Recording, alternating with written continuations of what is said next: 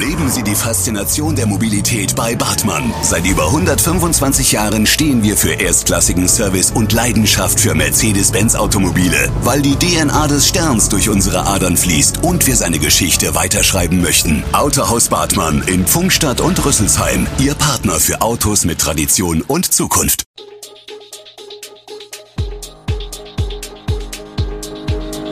Gude, unser morgendliches News Update. Das Wichtigste aus Südhessen für Sie im Überblick. Guten Morgen aus Darmstadt an diesem 5. August. Mehr Verkehrskonflikte in der Darmstädter Innenstadt, Hackerangriff bei der IHK und Betrug mit Corona-Tests in Hessen und Rheinland-Pfalz. Das und mehr gibt es heute für Sie im Podcast. Wie mehrere Gruppen und Initiativen berichten, nehmen die Verkehrskonflikte in der Darmstädter Innenstadt zu. Seit dem Wegfall der Corona-Schutzauflagen klagen viele Besucherinnen und Besucher der Fußgängerzone über rücksichtsloses Verhalten, neben unvorsichtigen Radfahren, die sich durch die Einkäufer schlängen, gilt das auch für die Lieferdienstfahrer mit ihren großen E-Bikes.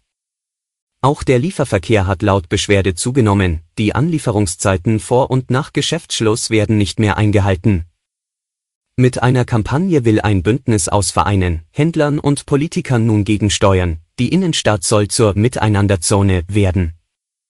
Ende September werden Flugblätter an Fußgänger, Radler und Kraftfahrer ausgeteilt, die für mehr Rücksicht werben. Der Flyer fordert gerade von Radfahrern Schrittgeschwindigkeit, Sicherheitsabstand und vorausschauendes Fahren. Ein generelles Fahrverbot in der Fußgängerzone soll es aber nicht geben, man setzt zunächst auf freundliche Appelle. Im Landkreis Darmstadt-Dieburg pilgern bei den aktuellen heißen Temperaturen immer mehr Menschen zu den frei zugänglichen Quellen im Wald. Einige fahren sogar mit dem Auto bis vor Ort, um gleich mehrere Kanister mit kalkfreiem Wasser zu zapfen. Das ist nicht nur Naturschützern ein Dorn im Auge, auch die Kreisverwaltung sieht diesen Quellentourismus kritisch. Eine Pressesprecherin weist darauf hin, dass es sich bei den Quellen ausdrücklich nicht um Trinkwasser handelt. Der Einzugsbereich von Quellen verfüge oft über eine nur unzureichende Überdeckung und reagiert daher sehr empfindlich auf den Eintrag von Feinsedimenten oder Keimen, etwa nach Niederschlägen. Wegen der anhaltenden Trockenheit hat der Landkreis Darmstadt-Dieburg zum 20. Juli die Wasserentnahme aus Bächen, Flüssen und Seen ohnehin verboten. Nach zwei Jahren Pandemiepause dürfen sich die Menschen in Gernsheim wieder auf das Fischerfest freuen. Gestern wurde das Fest eröffnet, am Montag beendet gegen 22 Uhr ein Feuerwerk die Feierlichkeiten. Neben Markthändlern, bei denen man Taschen, Geldbeutel, T-Shirts oder Gewürze kaufen kann, gibt es hier auch Aquarien, in denen die typischen Rheinbewohner zu sehen sind. Nicht fehlen dürfen außerdem Essenstände und Vergnügungsangebote und rasante Fahrgeschäfte. Gastronomen und Händler rechnen mit vielen Besuchern. Traurige Zwischenbilanz dieses Sommers. In Hessen sind in den ersten sieben Monaten des Jahres elf Menschen ertrunken. Das ist ein Toter weniger als im Vergleichszeitraum 2021, berichtete die Deutsche Lebensrettungsgesellschaft, DLRG, am Donnerstag. Die tödlichen Unfälle in diesem Jahr passierten in Bächen, Flüssen und Seen. So ertrank unter anderem im Juni bei Biebesheim ein 28 Jahre alter Mann im Rhein und wurde später in Höhe der Städte Mainz und Wiesbaden aus dem Wasser gezogen. Im Juli wurde ein 20-Jähriger, der zunächst als vermisst galt, tot aus dem Egelsbacher See im Landkreis Offenbach geborgen. In Rheinland-Pfalz sind in den ersten sieben Monaten des Jahres mehr Menschen ertrunken als im gleichen Zeitraum des Vorjahres. Von Januar bis Juli 2022 gab es insgesamt fünf Badetote.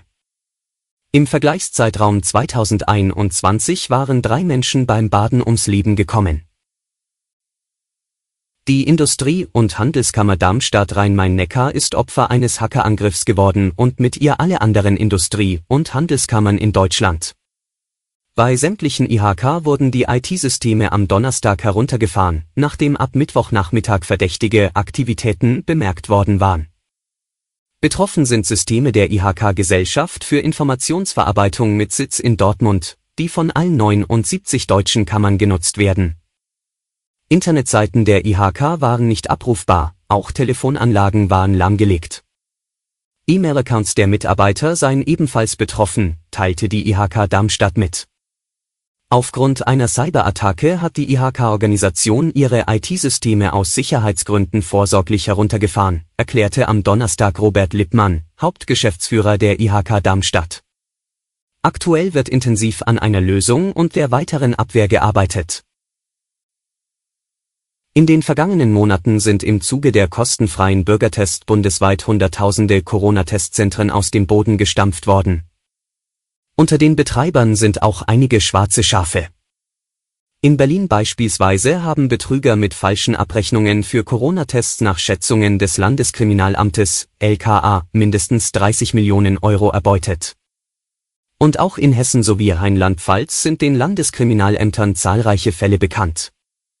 Die hessische Polizei hat nach Angaben des Landeskriminalamtes im Zeitraum von 1. Januar 2021 bis 30. Juni 2022 strafrechtliche Ermittlungsverfahren im unteren dreistelligen Bereich geführt, die im Zusammenhang mit Corona-Testzentren gestanden haben. Und das LKA Rheinland-Pfalz erklärt, landesweit wurde bislang in rund 60 Verdachtsfällen von Betrügereien in Corona-Testzentren ermittelt Überwiegend handelt es sich um Verdachtsfälle des Abrechnungsbetruges, erklärt Pascal Widder vom LKA, und in wenigen Einzelfällen werden die Ermittlungen wegen des Verdachts des Ausstellens unrichtiger Gesundheitszeugnisse geführt. Eine valide Aussage zum Gesamtschaden durch die möglichen Betrugsfälle sei derzeit noch nicht möglich.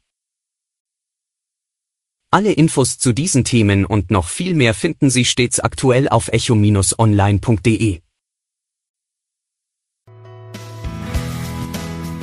Gute Südhessen ist eine Produktion der VAM von Allgemeiner Zeitung, Wiesbadener Kurier, Echo Online und Mittelhessen.de.